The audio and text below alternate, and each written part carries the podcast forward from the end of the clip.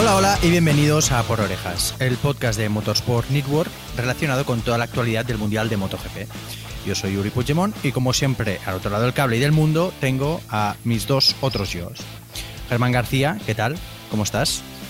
Hola Uri, pues muy bien, aquí encantado de saludarte y de estar una vez más en el podcast. Alberto Gómez, ¿qué tal? ¿Cómo, cómo llevas el, el tute? ¿Qué tal, Uri? Pues la verdad es que todavía estoy arrastrando un poco el cansancio del inicio del campeonato. ¿eh? Parece una tontería, pero la pretemporada te deja, te deja un poco fuera de forma. Normal, normal porque además uh, los tres coincidimos por primera vez en, en Portimao y la verdad es que ha sido un fin de semana bastante, bastante, bastante movido. Había ya mucha expectación por la introducción del nuevo formato y por ver cómo llegarían pues las, las principales espadas del campeonato, especialmente pues todos uh, estábamos pendientes de Marc Márquez, cómo estaba físicamente, cómo estaba la onda, porque, bueno, era uno de los focos de interés. Y, la verdad es que uh, hemos tenido un fin de semana en, en, Portugal que ha dejado de todo y no solo eso, sino que la actualidad que deja esa, esa primera prueba del calendario, pues uh, se, se, se, cabalga con la de este próximo fin de semana, con la segunda, que son dos carreras seguidas back to back con Argentina. Porque Uh, al margen de lo que ocurrió en Pisa, tanto el sábado como el domingo, pues la verdad es que es que ha habido despachos de por medio, ha habido la reacción de la FIM, la contrarreacción de la FIM, apelaciones, sanciones que, que ahora mismo vamos a, vamos a, detallar. Empecemos por la parte deportiva, porque yo creo que es lo que se merece el, el inicio del campeonato. Um, Bagnaia y Ducati se llevó la sprint race y la carrera el domingo y bueno, de alguna forma yo creo que se confirma un poco el, dominio de, Ducati. Pasemos un poco rápido por encima de esto, pero bueno, Germán Alberto, um, supongo que tampoco hay, hay mucha más historia que, que lo que vimos allí. Bueno, básicamente eso que tú dices ha sido un poco una continuidad del dominio de Ducati del año pasado, de la, sobre todo por parte de Bagnaia, de mitad de temporada del año pasado a, hasta el final, pues ha sido una continuidad. La moto eh, ha mejorado incluso. Eh, Bagnaia yo creo que ha crecido como piloto y, y bueno, y eso se ha plasmado en un, claro doblete. ¿no? Deportivamente, pues eh, destacar sobre todo, um, aparte del de, de dominio de, de, Ducati, porque fue, fueron, hicieron doble podio, en tanto en la sprint el sábado con Jorge Martín como el domingo con Bezzecchi en la carrera larga pues un poco la irrupción de, de, de un Mar Márquez ya mm, plenamente recuperado eh, físicamente, que creo que combinado con el nuevo formato eh, introducido por MotoGP, que es un tema que si queréis podemos eh, ampliar un poco más después, pues ha sido un cóctel realmente eh, que ha agitado, ¿no? Ha agitado el, el, este inicio de temporada que no acabó como hubiéramos querido todos, pero que hasta ese momento, hasta el inicio de la vuelta 3, yo creo que le dio un condimento a MotoGP que le hacía, le estaba haciendo falta. Eh, inicio espectacular de campeonato por muchos motivos, por el nuevo formato de Sprint Race que a mí particularmente y personalmente me, me gustó mucho. Eh, luego hablaremos, entraremos en materia para discutir qué nos parece más en profundidad o qué, opinamos desde diferentes ángulos, pero a mí me encantó el formato. Eh, creo que le da mucho juego al sábado, creo que le da mucho juego a los espectadores. De hecho, creo que ya hay algunos datos de audiencia generales que mejoran mucho el, las audiencias de las televisiones los sábados. Y eh, dominio abrumador de Peco Bañaya con el aire para mí muy fresco, fresquísimo de las Aprilia, mm, porque creo que tanto Maverick como Oliveira rindieron un gran nivel durante el fin de semana. Miguel no tuvo fortuna, la verdad, pero creo que estuvo ahí delante en, el top 6 prácticamente todo el fin de semana, lo cual es muy esperanzador. Y, también la frescura de, bueno, pues ver a Mar Márquez subiendo al podio de nuevo en una pista que no es muy, muy honda y bueno, y el, el infortunio de, también de las caídas que nos han dejado unas, unas secuelas que no esperábamos para esta primera eh, carrera del Mundial. Al margen de lo deportivo, porque yo creo que ya a día de hoy todo el mundo sabe lo que pasó y como decía Germán, yo creo que ha sido una continuidad de lo que habíamos visto en pretemporada. Vayamos al postcarrera, ¿no? Y a todos los incidentes o a todos los, sí, todos los hechos que se, se produjeron y que se aceleraron a partir de, la carrera. Ah, tenemos un accidente ah, provocado por Mar Márquez en la vuelta 3, en el que, bueno, mm, según nos contó él mismo, ah, bloquea la rueda delante, y en un intento de evitar eh, la colisión, pues toca a Jorge Martín, a quien mm, le rompe un dedo del pie derecho y se lleva por delante a Miguel Oliveira, ¿vale? Inmediatamente después, la FIM eh, le sanciona con una mm, doble long lap. Ah, lo que pasa que aquí es en el redactado de esa sanción es donde empieza todo el embrollo. Porque en el redactado de esa sanción se especifica textualmente que la sanción tiene que ser ah, cubierta, cumplida, perdón, en el Gran Premio de Argentina que es la segunda prueba que se disputa este próximo fin de semana. Problema, en el accidente, Mar Márquez se fractura a la base del dedo pulgar de la mano derecha y el lunes pasa por el quirófano, con lo cual causa baja para esa segunda prueba. Entonces, claro, ahí es cuando todo empieza a revolucionarse, porque ah, hay quien interpreta que mm, el redactado de la noticia deja claro que si Mar Márquez no puede competir en Argentina, ya ha saldado la deuda y en Austin no hace falta que cumpla nada. Y hay quien mm, considera que el hecho de que se pierda esa carrera no le exime de que tenga que mm, cumplir la pena. Ah, antes que nada, bueno, a raíz de esto, perdonar, a la FIM, mm, horas más tarde, demasiadas horas más tarde, ah, después de todo el embrollo y de todo el debate que se genera, ah, redacta un comunicado y lo hace público en el que especifica que Mar Márquez deberá cumplir la sanción en la siguiente cita en la que pueda alistarse. Y de alguna forma mm, da carpetazo a un asunto que había llenado las redes sociales de, lío las horas previas. Ah, ¿Vosotros cómo lo veis? Germán, empieza tú. Como, como tú muy bien has dicho, eh, se desencadenó una situación deportiva en la que se vio inmerso Mar Márquez. Eh, Em, que viene, mm, eh, yo creo que viene precedida de, lo que es el nuevo formato que mm, permite eh, con, eh, con, la tensión competitiva del viernes, etcétera, etcétera, que Mark pues, pueda salir desde la pole, em, esté en el podio en la sprint y entonces él está en una situación en la que considera que cree que puede pues sacar un resultado totalmente positivo. ¿Qué pasa? A partir de aquí, pues eh, bueno, llega la acción y, y Mark se cae y, desencadena todo lo que pasó. Es sancionado, acaba la carrera y es sancionado cumpliéndose el reglamento que se publicó el 17 de enero de, este año, del reglamento 2023 de la FIM, en el cual se especifica que una acción de, este, de estas características, tal y como explicaron a los pilotos el jueves en el briefing eh, con eh, los responsables del campeonato antes del inicio, eh, esta acción iba a ser penalizada con una doble long doble, vuelta larga en la siguiente carrera.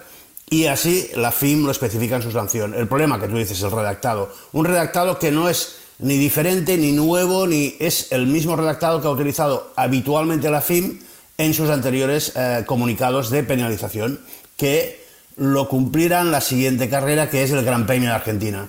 Y bueno, a partir de aquí, como tú dices, se desata el tema. ¿Es injusto o no es injusto? Eh, que Marc no cumpla la sanción. Yo no voy a entrar en si es justo o no es justo, porque en otros deportes sí que se ha visto. Eh, Eso es exactamente lo que te preguntaba. deportistas que eh, han, cumplido sanción estando lesionados.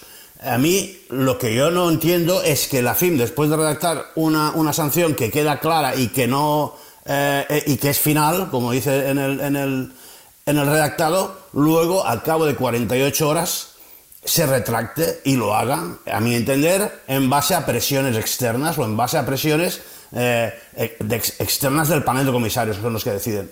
A partir de aquí, esto es cuando se complica el tema. A partir de ahí, ¿yo por qué voy a, tener que opinar si es justa o no es justa la, sanción? Evidentemente que es justa la sanción porque Mark cometió un, error, eh, mm, perjudicó a otros eh, pilotos implicados en la carrera y por tanto tiene que pagar la sanción pero si el piloto no va a Argentina y no corre, ya está pagando una sanción. Si el piloto, si la FIM decide no, hubiera dicho no, es que la sanción la tiene que pagar en su próxima aparición, me hubiera parecido perfectamente también igual.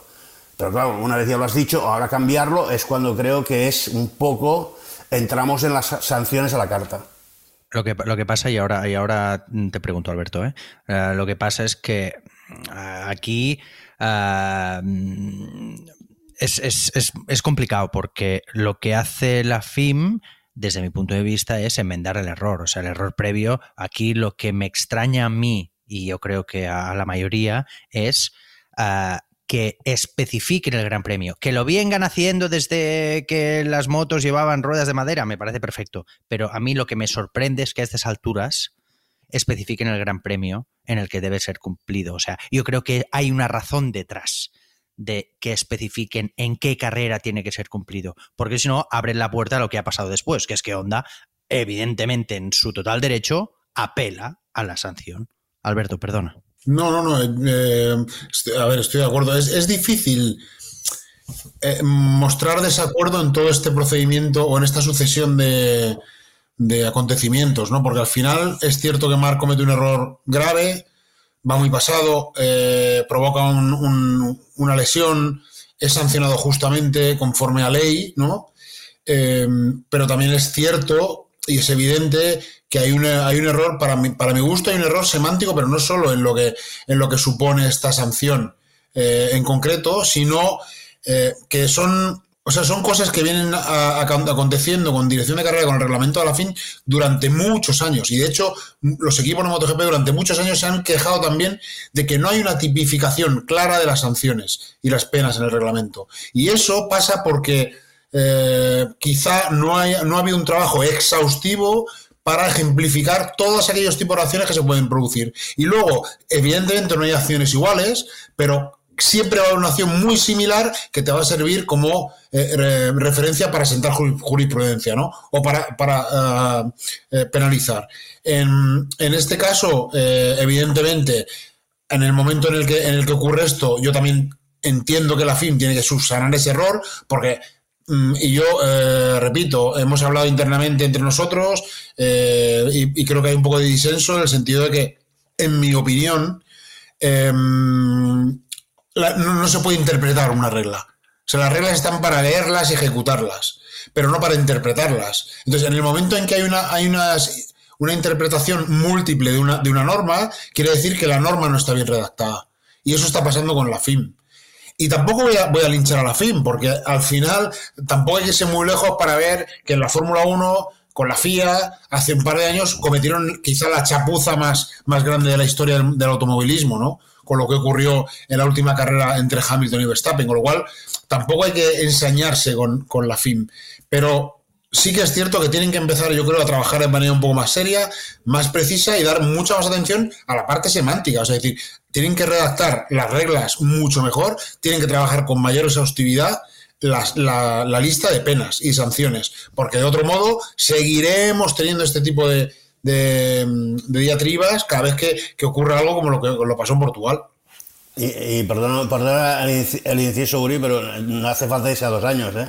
Hace dos días a, un piloto de, Fórmula 1 le bajaron del podio y al cabo de, dos horas le volvieron a subir. O sea que eh, el show eh, es, no, no, sí, permanente. a ver, una cosa no quita la otra, ¿eh? O sea, desde mi punto de vista, que la FIA se equivoque, como se ha venido equivocando mucho, además la FIA está en un proceso de renovación ah, que seguramente debería tener ah, también reflejo en el de la FIM, porque mm, yo no es que quiera linchar a la FIM, lo que pasa es que si tú repasas las, las, últimas eventualidades que se han dado con la FIM de por medio, ah, refleja que necesitan necesitan, necesitan subir el listón. O sea, mm, yo lo que sí que veo es que tanto la Fórmula 1 como MotoGP, por poner estos dos ejemplos que, de los que estamos hablando, ostras, la Fórmula 1 lo acoge Liberty y aumenta la popularidad, es decir, su trabajo lo hacen súper bien. Ahora, ¿qué pasa? Dorna ha cogido MotoGP y le ha dado la vuelta para intentar a replicar, mm, en la medida de lo posible, el mismo efecto que ha hecho Liberty con la Fórmula 1. Vale. Y tanto la FIM como la FIA, yo creo que se han quedado atrás. Es mi opinión, ¿eh? O sea, están, son unos organismos que además tienen unas inercias de hace muchos años que cuestan mucho. Para mí lo más ah, grave de todo es que a lo mejor me pierdo cosas y me aventuro demasiado, ¿eh? pero eh, la sanción de Mar Márquez, tú cuando la lees el mismo domingo, cuando acaba de salir, ya te chirría. O sea, dices, pero ¿por qué especifican cuándo? ¿Por qué? O sea, es tan sencillo como poner en la próxima carrera, en el próximo evento en el que el piloto sea susceptible de ser, esté en condiciones de ser alistado. Punto. O sea, así te ahorras marrones. Yo quiero pensar que hay una razón detrás, porque si no, aún es más preocupante. A ver, es, verdad también que ha habido una carambola. O sea, después de lo que ha pasado. Nunca mejor dicho. mejor en la pista, pero después de lesionar a Miguel Oliveira y, de que le sancione y tal, resulta que se dan cuenta de que a posteriori se lesiona a él y no puede competir. Sí, pero, es, lo que te digo, Alberto, es lo que te digo, Alberto, que ya no es una cuestión de este caso en concreto, es que es ganas de buscarte problemas, ganas de, como tú dices, permitir una interpretación sobre una regla que no, como tú bien dices, no debería ah, ser interpretable cuando es ley. O sea, cuando una sanción no debería ser interpretable. No, no, no debería. Y al mismo tiempo, lo que hablábamos, ¿no? Mm, evidentemente, yo soy onda y apelo hasta las últimas consecuencias. Evidentemente, que es como, que es como, que es como han hecho. Eh, esta tarde estaba eh, leyendo eh, algunas opiniones sobre el tema y, hay una que me ha parecido muy interesante sobre todo por venir de quien viene, que es de Vito Hipólito, el anterior presidente de la FIM, que se ve que durante los 40 eh, años que estuvo allí no tuvo tiempo de aplicarla, pero ahora la, ha soltado.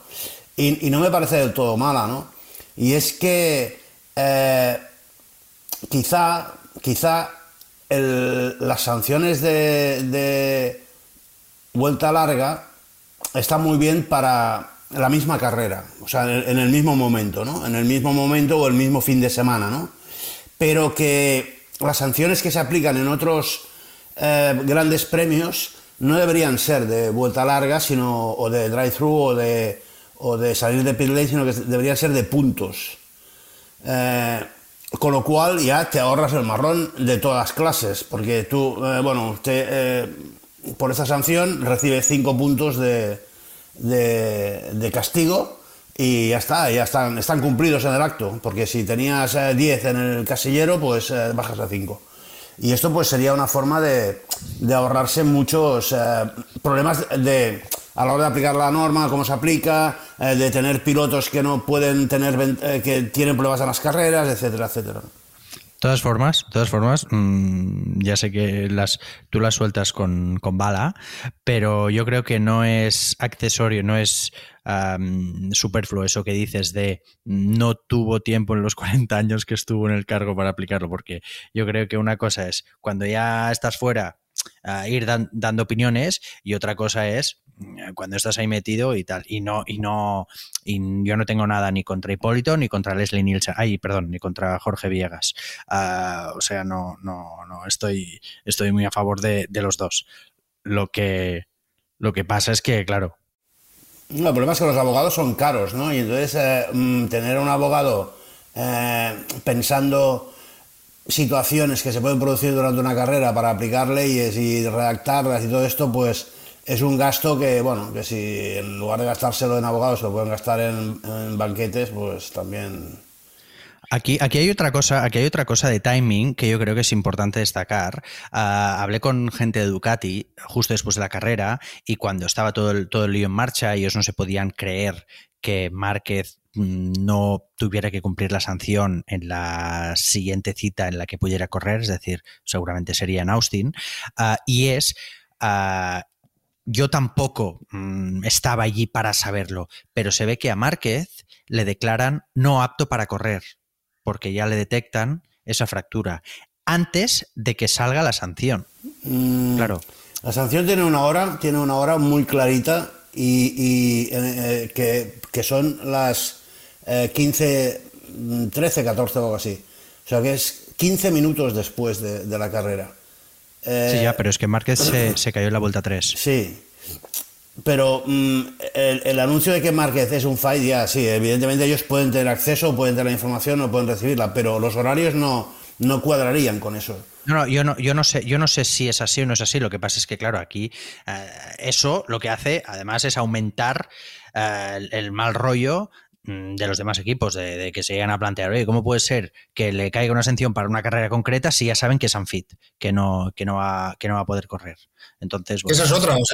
yo no entiendo muy bien por qué se declara fit o unfit el mismo domingo por la tarde después de una carrera a los pilotos, porque en el caso de Olivera es lo contrario, lo declaran fit y sin embargo le hacen una nueva revisión al día siguiente y detectan que tiene que no puede correr, o sea que está fatal de la cadera. Entonces, tampoco entiendo muy bien eso de declarar fit y fit con tanta prisa. No, yo tampoco. no, es un, tema, no es un tema de prisa, es un tema de que está, o sea, como vosotros muy bien sabéis, porque lleváis eh, más años que yo o los mismos en el mundial, en el mundial de MotoGP todo se hace en los grandes premios. O sea, parece que el resto de días del año no, prácticamente no existan. Entonces, los médicos te dan, si tú te lesionas en un gran premio, te declaran un fit para que cuando en el siguiente llegues estés obligado el jueves por la mañana a pasar una revisión. Es cierto, pasar la revisión médica. Claro, sí. no, puedes eh, un martes eh, que vayas por la calle, vayas a un médico particular del seguro y le digo, oiga, dígale a Charte que usted está un fit. No, esto no, eso tiene que ser un médico del, mundial. Y, de ahí que se declaren esas situaciones. Mira culpa, mira culpa. Y te digo una cosa, em, Oliveira, si, si, se presenta el jueves a, Argentina por sorpresa, no tiene que pasar ninguna revolución porque no está un Sí, sí. ¿Qué os iba a decir? El nuevo formato. ¿Qué, os ha parecido? Alberto más o menos lo ha dicho, pero quiero que os extendáis un poco más. A mí personalmente, yo sin entrar en muchos detalles, a mí me parece que es exactamente lo que, lo que se le pedía al tal. Lo que pasa es que hay gente que, desde mi punto de vista, se confunde o, aprovecha ah, todo lo que ha pasado a nivel de lesiones para atizarle al nuevo formato. Desde mi punto de vista, no tiene nada que ver el nuevo formato eh, con las lesiones, con las bajas, desgraciadamente, algunas muy importantes, como la de Paul Espargaró, a quien desde aquí le mandamos un abrazo muy fuerte y mucha fuerza para que, para que se recupere lo antes posible.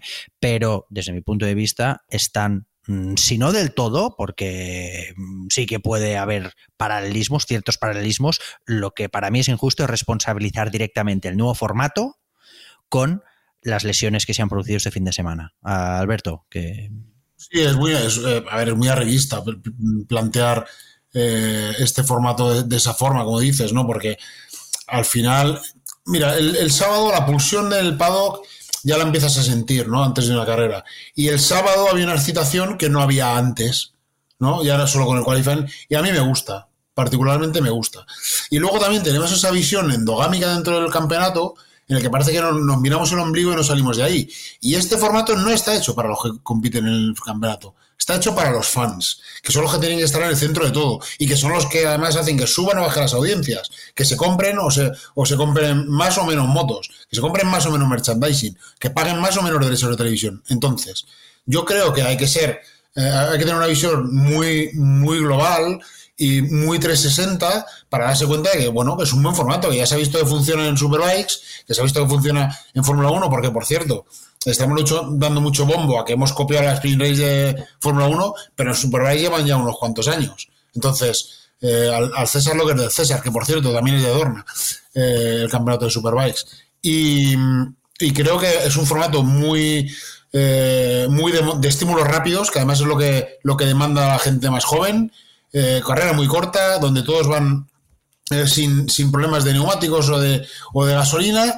Y, para mí, precisamente, quien debe hacer un ejercicio de reflexión importante son los equipos y los pilotos. Porque los pilotos tienen que darse cuenta de que, porque sea una carrera más corta, no tienen por qué dejarse la vida en ella. Y de hecho, Peco Bañaya lo demuestra ganando una carrera de forma extraordinaria, porque sale bien, le pasan, se deja pasar, no pierde los papeles, se queda de atrás, va midiendo los tiempos y cuando quiere se les pasa, se va y gana la carrera con una suficiencia aplastante. También es verdad, Alberto, también es verdad, Alberto, y estoy 100% de acuerdo contigo con todo lo que has dicho, punto por punto. Lo que pasa es que ah, no, no todos cuentan con la superioridad mecánica y técnica de Peco, ¿eh? O sea, para hacer lo que hace Peco, uno tiene que ser muy bueno, porque Peco está demostrando que está a un nivel mm, de la leche, y aparte llevar una Ducati. Es decir, que, no tiene nada que ver. Lo que pasa es que estoy 100% de acuerdo contigo. ayer, mientras venía para aquí, para Australia,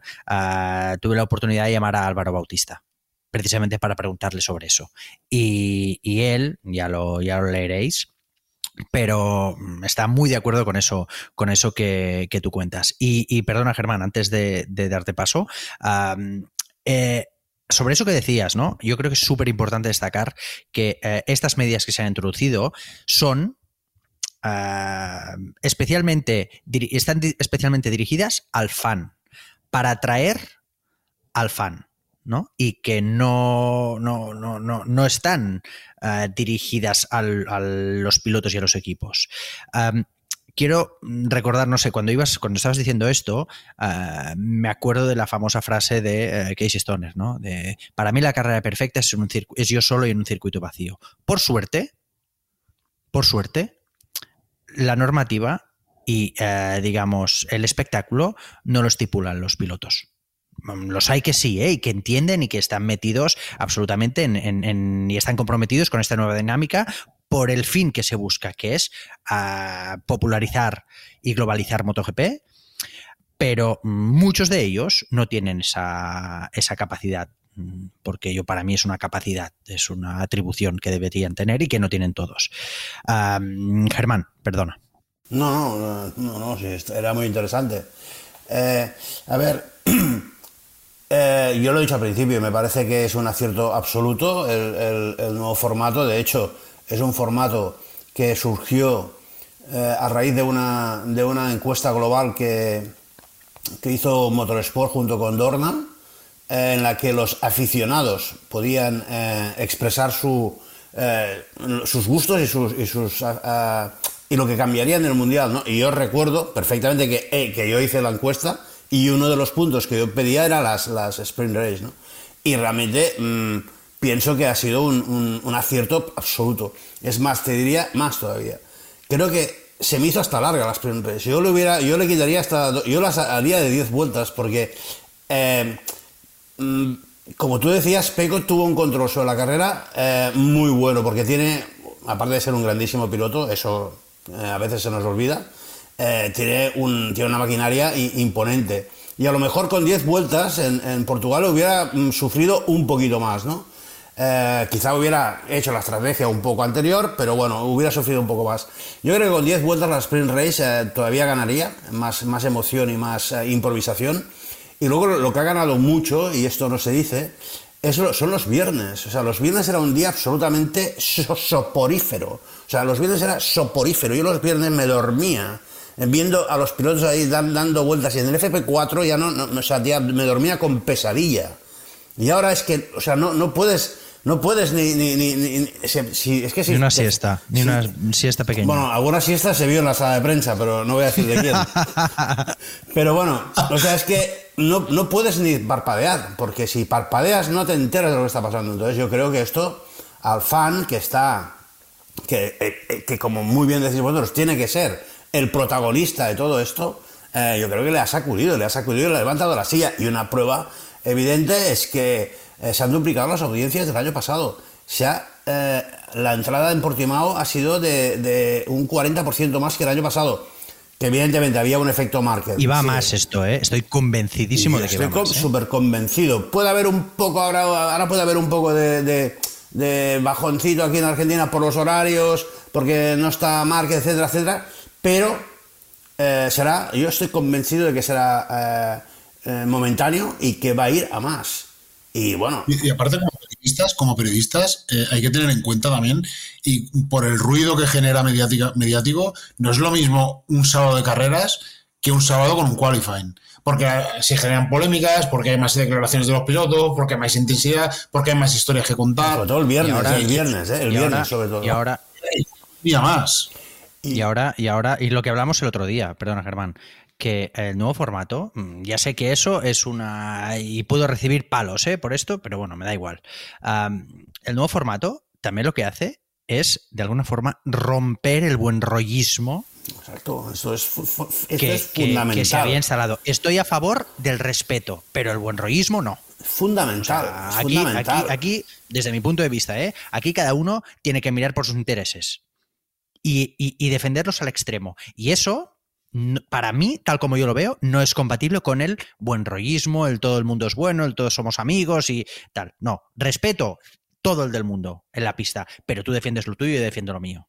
Entonces, yo creo que MotoGP había entrado en una etapa de, color de rosa, de, todos somos ah, buenos y todos somos amigos y, somos coleguitas, que yo creo que no hacían ningún bien a la popularidad. Los pilotos, algunos se me tirarán encima y tal. Vale, perfecto. Pues yo mm, creo, creo eso.